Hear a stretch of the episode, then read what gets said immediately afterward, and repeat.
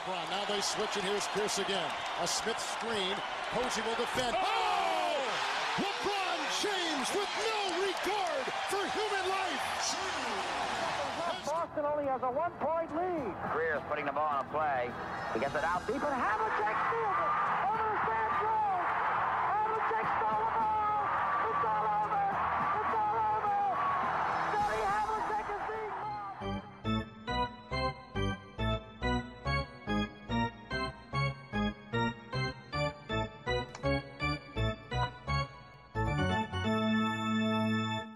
Olá, Quedas.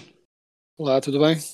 Tudo bem. Desde a última vez que gravámos, não passaram assim tantos dias, ainda assim já temos uma imagem muito mais clara eh, do que estão a ser os playoffs. Na altura, todos os jogos estavam com dois resultados, exceto a Philadelphia que estava com três.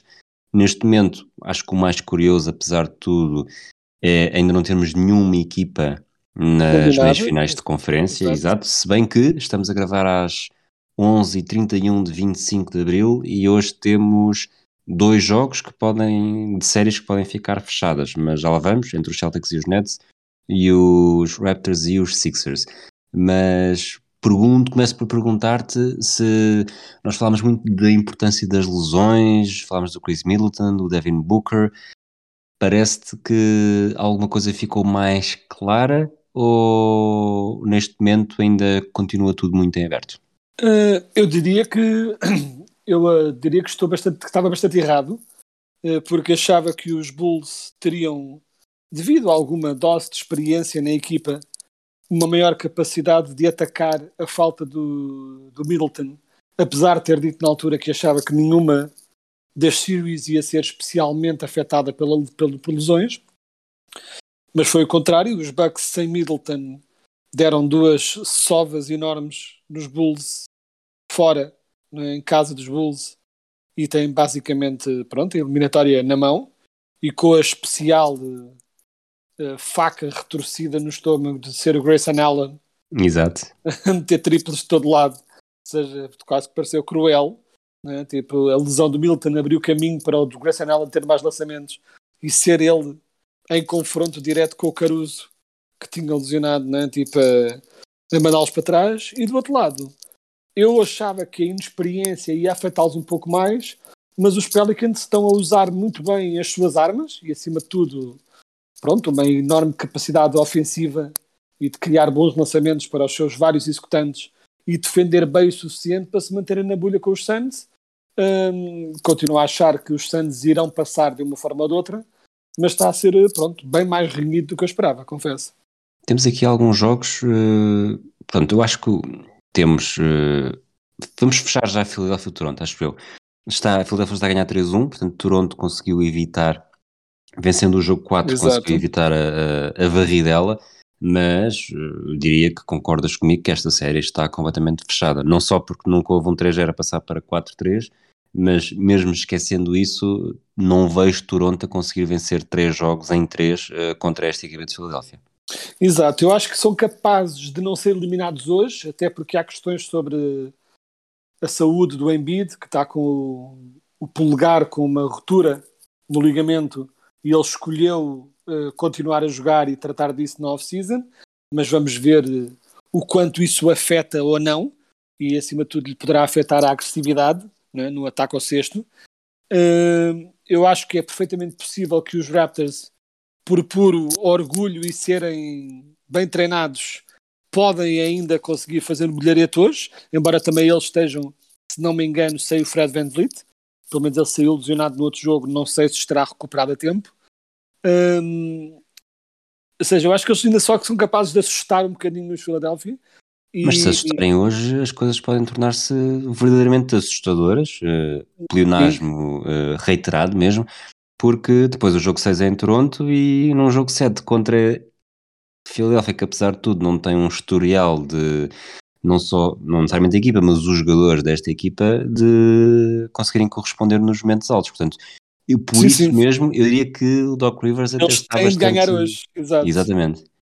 Até porque, hum, como eu disse assim, a gozar eh, há uns dias, Exato. quando, quando, os, quando os Raptors ganharam, uh, lembro de dizer qualquer coisa como, pronto, agora os Raptors já o têm, já têm o, os Philadelphia exatamente onde querem, né? pronto, com o 3-1, mas de facto, se os Sixers deixam escapar isto e são a primeira equipa da NBA a perder um, a perder um 3-0, e vamos ser ditos, se há algum treinador que mereçam a distinção e a honra de ser o primeiro a perder uma eliminatória e depois estar à frente do 3-0, seria o Doc Rivers, seria um bocadinho a sua ascensão ao Nirvana, a ascensão à sua condição total de Siddhartha Rivers, uh, de, capaz de implodir qualquer equipa.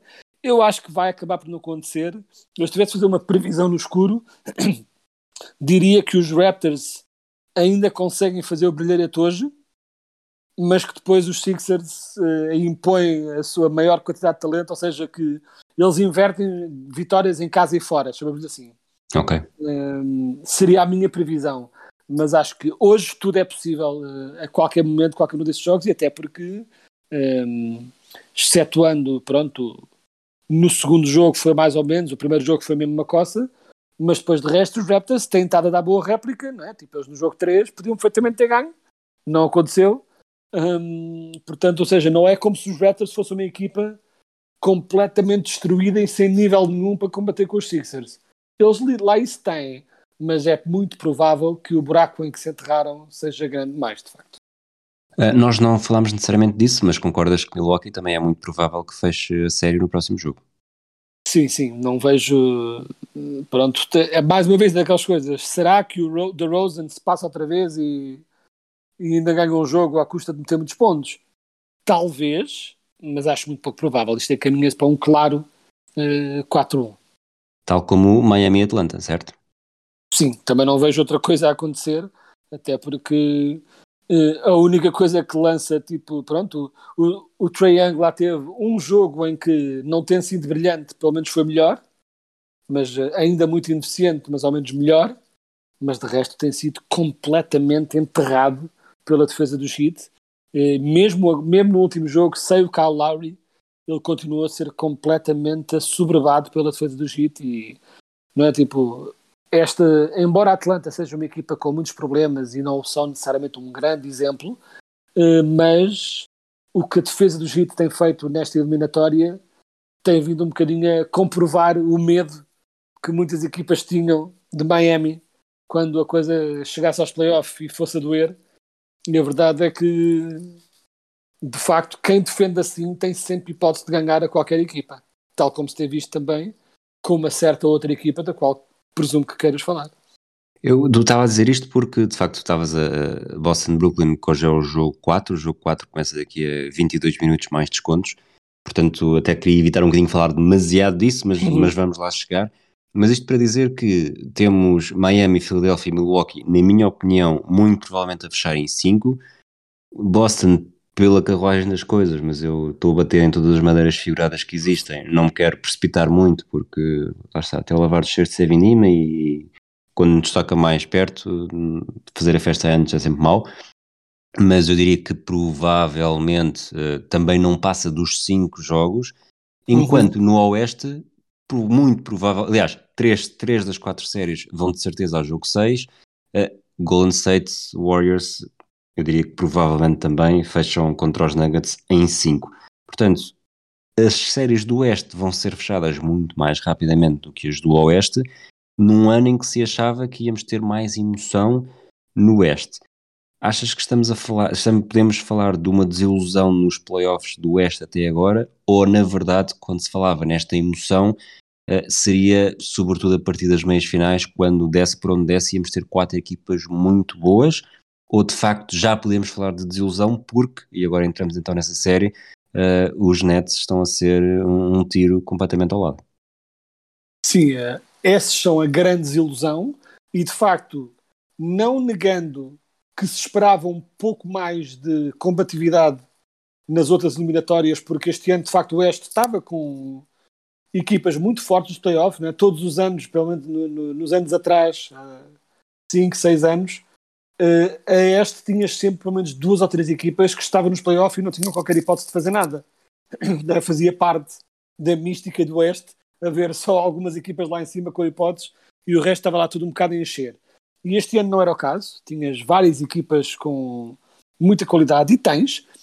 Eu acho que simplesmente a coisa tem caminhado uh, para este desnível inesperado e acima de tudo nos Celtics Net, em que os Celtics têm feito um trabalho como eu nunca vi feito a defender o Durant, porque a coisa que sempre se disse sobre o Durant é que não há forma de defendê-lo. E que numa equipa com Durant tens de fazer figas que consigas defender os outros todos e contar que vais levar com, com os pontos do Durant sempre em cima e vais ter de aguentar isso porque o Durant é indefensável devido à, à sua total capacidade em todas as capacidades de marcar pontos, é? de atacar o sexto, post-ups, triplos, mid-range. Não há nada que ele não saiba fazer bem. Uh, vários desses faz de uma forma de elite total. Uh, e mesmo quando é defendido em cima, ele é tão grande que por norma consegue lançar por cima. E este contra os Celtics não tem conseguido fazer isso. Uh, pequena nota facto... para barulho, desculpa, pequena Sim. nota para barulho, que é até que ponto é que podemos já ter visto o Durant no seu apogeu e ainda não nos apercebemos que está no seu declínio. Ou seja, há muito mérito do Celtics, não estou a pôr isso em causa.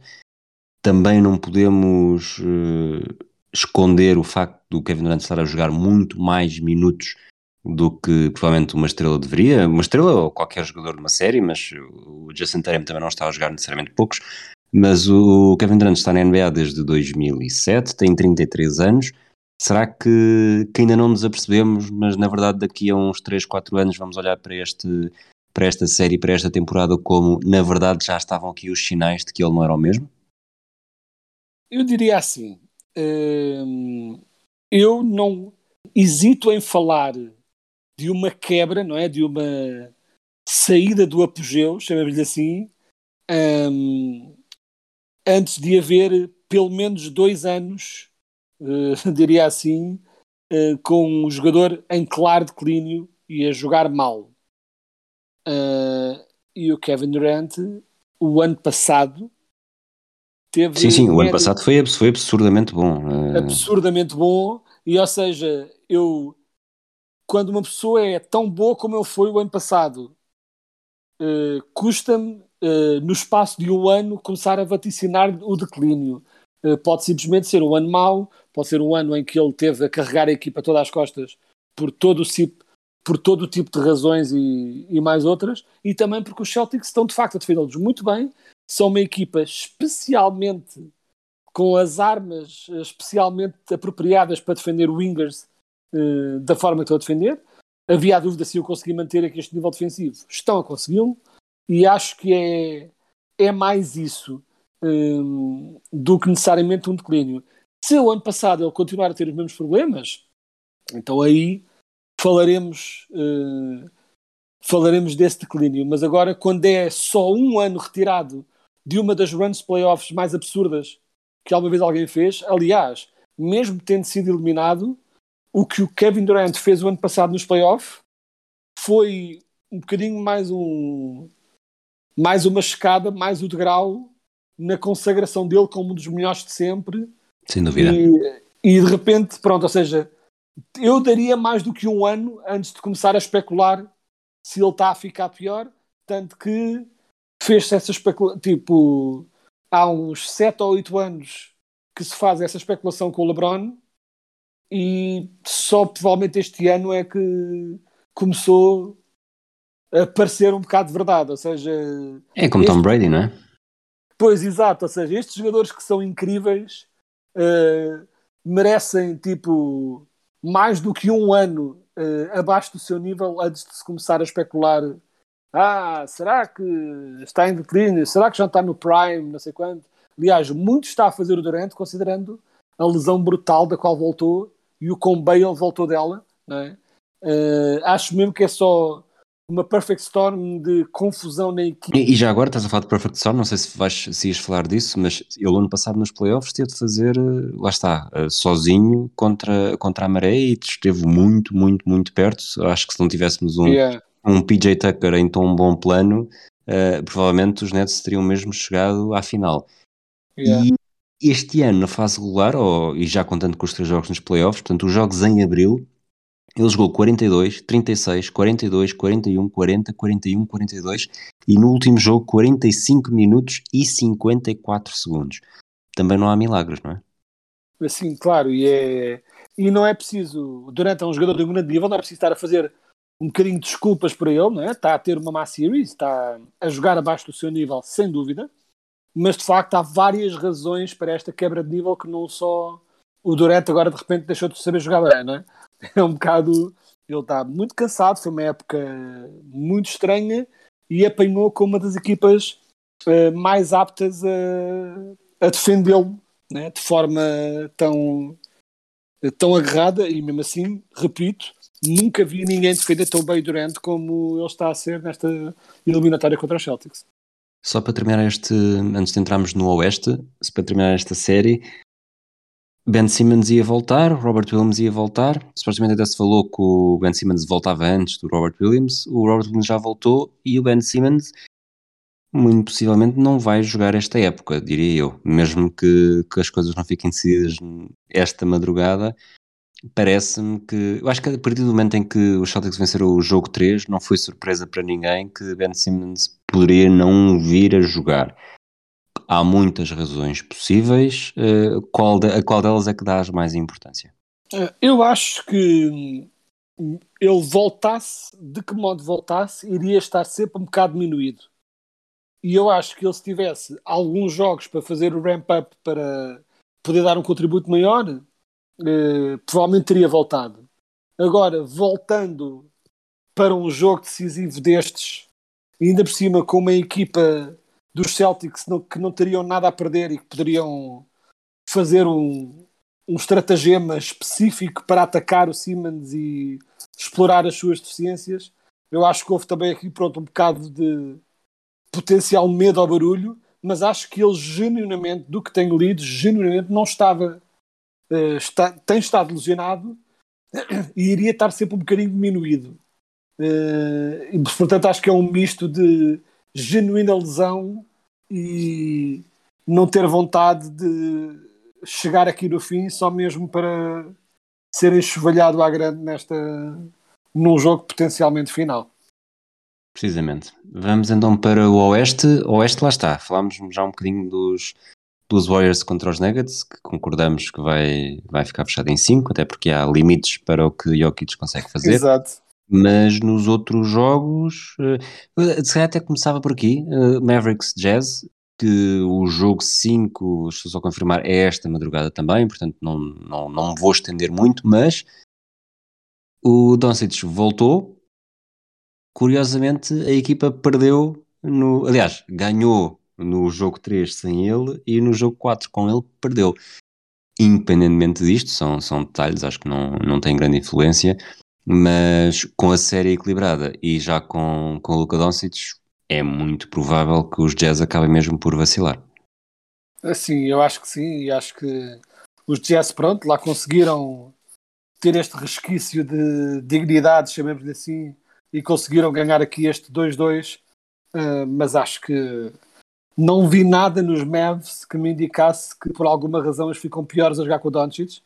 Uh, não acho que o facto de ele ter mais posse de bola tenha limitado, tenha sido isso a limitar o resto da equipa. Acho que foi simplesmente um caso de uma equipa que lança muito triplo e que teve um jogo em que os triplos não queriam entrar e mesmo assim quase ganhava o jogo, com o Doncic especificamente no último, pronto, nos últimos momentos a fazer uma série de boas jogadas para tentar colocar o jogo fora de alcance, mas os Jazz pronto, conseguiram ter um bocadinho mais e acabarem por empatar, mas acho que pronto, acho que isto não não foge de um 4-6, hum, mas. 4-6, um 4-2 em 6 jogos. 4-2, né? 4-2, ou seja, de uma vitória em 6 jogos, mas já nas outras, por, por razões diferentes, hum, já não estou tão confiante que não vá, que, que não vá a 7.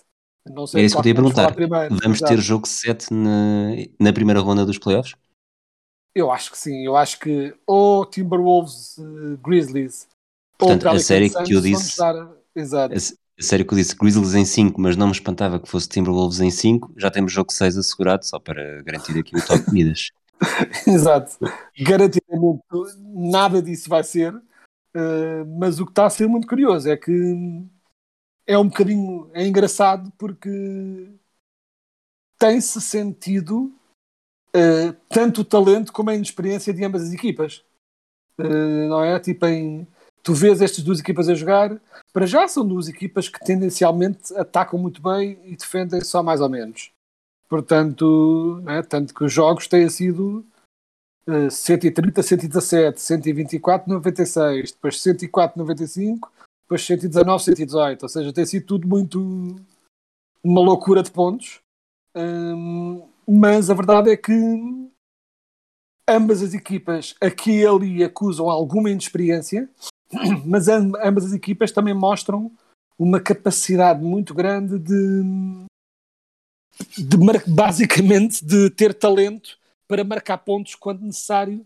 Uh, como tal, esta series é provavelmente a mais imprevisível de todas, porque em qualquer, em qualquer dos jogos tu podes ter runs incríveis de qualquer uma das equipas e em qualquer, de, e em qualquer deles essa run pode ser recuperada por outra run da equipa. Né? Qualquer uma das equipas tem essa capacidade tanto de fazer runs como de depois levá-las também no sentido inverso. Portanto, esta é muito é muito estranha nesse sentido. Curiosamente, nos Suns Pelicans pode haver pronto, um susto também, mas por razões diferentes. Neste caso, os Suns pronto, têm acusado a ausência de Booker. Uh, continuo a achar que mesmo sem ele tem a capacidade e o talento de superar estes Pelicans, mas têm acusado a falta de um de um grande marcador de pontos, do secondary playmaker para não estar tudo nas mãos do, do Chris Paul. É? O Chris Paul estava a ter uma eliminatória absolutamente absurda a nível de exibições. No último não lhe correu especialmente bem. Foi provavelmente um dos piores jogos dos últimos, dos últimos anos nos playoffs uh, para, para o Chris Paul. Mas uh, pronto, eles continuam. Uh, basicamente, pronto, continuam a ser melhores, na minha opinião, que os Pelicans. Mas os Pelicans o que têm é tem uma equipa muito, muito. Não sei se equilibrada é o termo, mas é. É tem do, uma grande estrela. Um, Brandon Ingram assumiu-se como, como uma grande estrela. Um, um belíssimo secondary playmaker e segundo jogador capaz de assumir eh, lançamentos quando a grande estrela está a ser tapada. Tem jogo interior com o Jonas Valanciunas e depois tens, ao, à volta destes três jogadores, cujo foco tende a ser mais uh, ofensivo, todos os restantes jogadores à sua volta são trabalhadores que servem esse propósito de, né, de apoiar as grandes estrelas. Tanto o Herbert Jones, um rookie excelente que tem estado a jogar muito bem, como o Larry Ness Jr., como o José Alvarado, que finalmente conseguiu apanhar o Chris Paul em falso com um daqueles seus steals ninja em que ele se tenta esconder na baseline e depois vai, vai a correr que não noite buscar a bola. E ele já tinha tentado fazer isso, Chris Paul tinha apanhado. Uh, desta vez apanhou ele, o Chris Paul. Mas, ou seja, esta equipa dos Pelicans tem talento suficiente e joga como joga sem pressão nenhuma em cima dos ombros, estão mais soltos, não sentem essa obrigação de ganhar e, como tal, tornam-se também um pouco mais imprevisíveis, mas hum, diria que se nos Memphis Grizzlies é totalmente imprevisível ao ponto de poder dar em 7 para qualquer um dos lados ou até em 6 para qualquer um dos lados, eu aqui uh, acho que é alguma equipa a ganhar dois jogos nos Suns Pelicans seria o seria os Suns e não os Pelicans. Mas, mas os Pelicans têm, têm mostrado essa capacidade de manterem-se sempre ali aguerridos e o Brandon Ingram tem estado brilhante, não só a nível de marcação de pontos, mas a nível do modo como tem assumido o controle da equipa e também tem servido para isso esta series, um bocado ver essa ascensão do Brandon Ingram a um jogador com capacidade de ser até uma primeira estrela de qualquer equipa. Vamos, antes de terminar eh, e passarmos para as rubricas, até para tentar que este episódio seja um bocadinho mais curto, Uh, neste momento, no Oeste, eu diria que poderíamos ter umas meias finais, ou tudo aponta para isso, umas meias finais entre Heat e Sixers e entre Bucks e Celtics. Parecem ambas bastante equilibradas e não me espantaria necessariamente se qualquer uma delas fosse a sete jogos. Já no Oeste, cheira-me que Grizzlies e Timberwolves estão claramente só uh, a discutir quem é que vai ser empurrado às cordas pelos Warriors. E os Warriors têm aqui, lá está, esta autoestrada para a final de conferência. Sim, eu acho que sim, acho que porque se o jogo, se, se, entre Memphis, seja Grizzlies, seja Timberwolves que passem, se o jogo vai para uma cavalgada de pontos, os Warriors têm as armas para jogar taco a taco com essa cavalgada de pontos. Mas a diferença é que os Warriors, quando é mesmo, quando é preciso, conseguem defender muito bem. Aliás, são uma das melhores equipas defensivas em toda a liga. Uh, portanto, têm muito mais capacidade. Não é como um caso dos Grizzlies e dos Timberwolves, em que ambas as equipas têm um excelente ataque e ambas as equipas têm uma defesa medíocre que é incapaz de parar o ataque dos outros.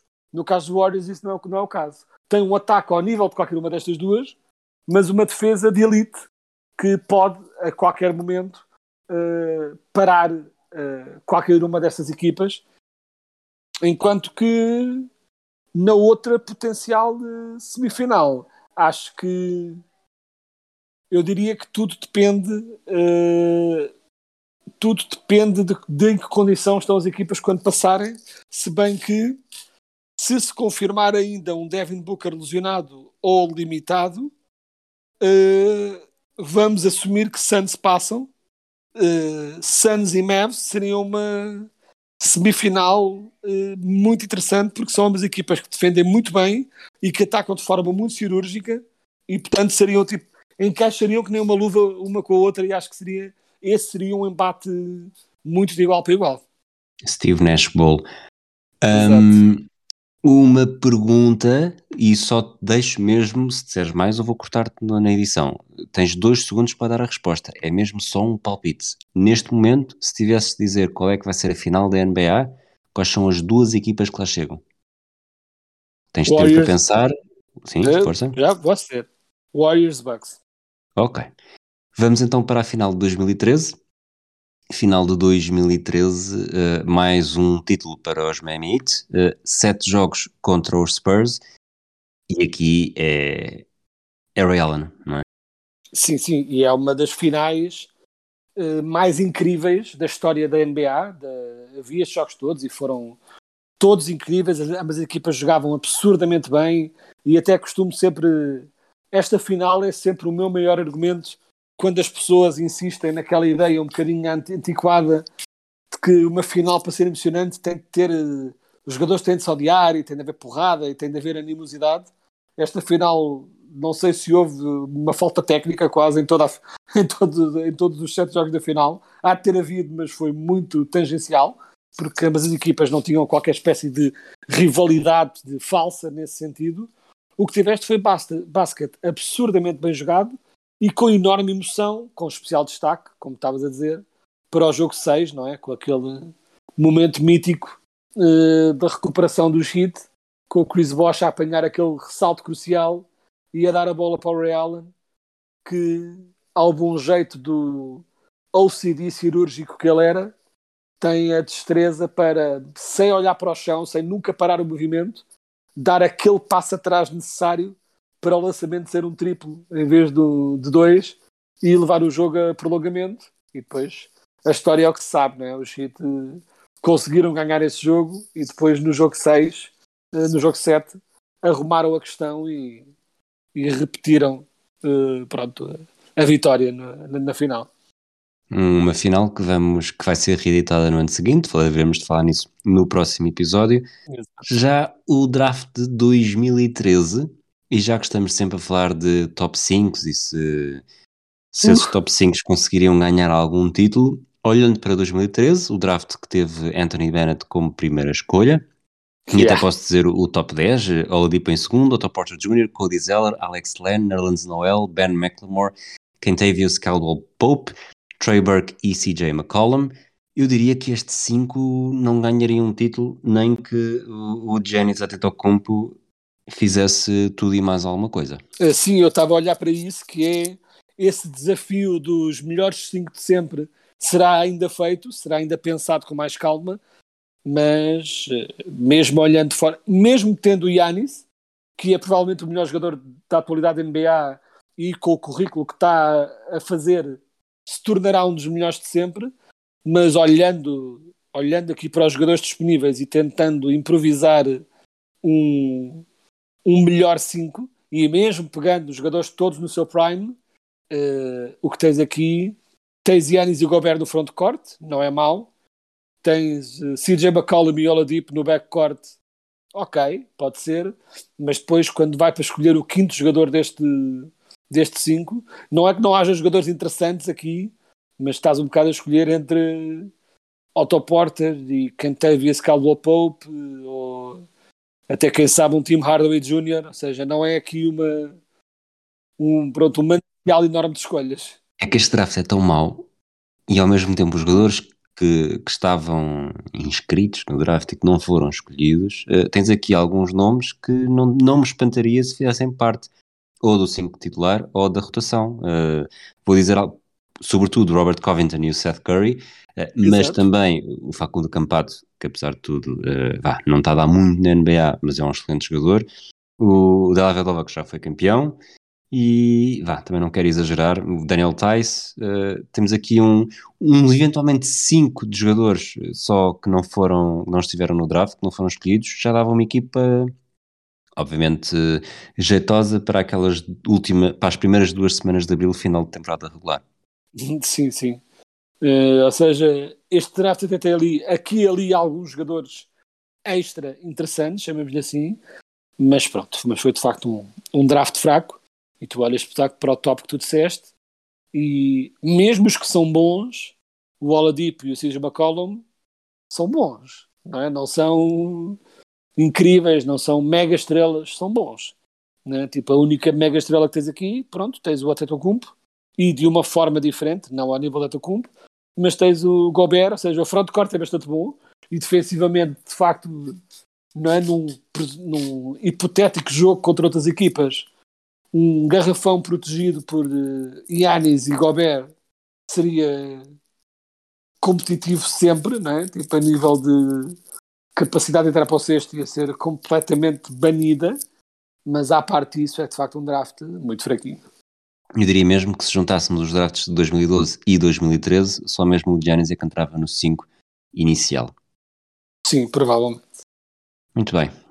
Acabamos por hoje então, foi um bocadinho mais curto, voltamos na próxima semana, eu diria já com, com tudo para definir nas meias finais de conferência, já tudo bem, bem no papel o que vai acontecer. Uh, Quedas, um abraço, um abraço a todos aqueles que nos ouvem. Voltamos na próxima semana. A Smith screen. Posey will defend. Oh! oh! LeBron James with no regard for human life. Boston only has a one-point lead. Greer's putting the ball on a play. He gets it out deep, and Havlicek steals it.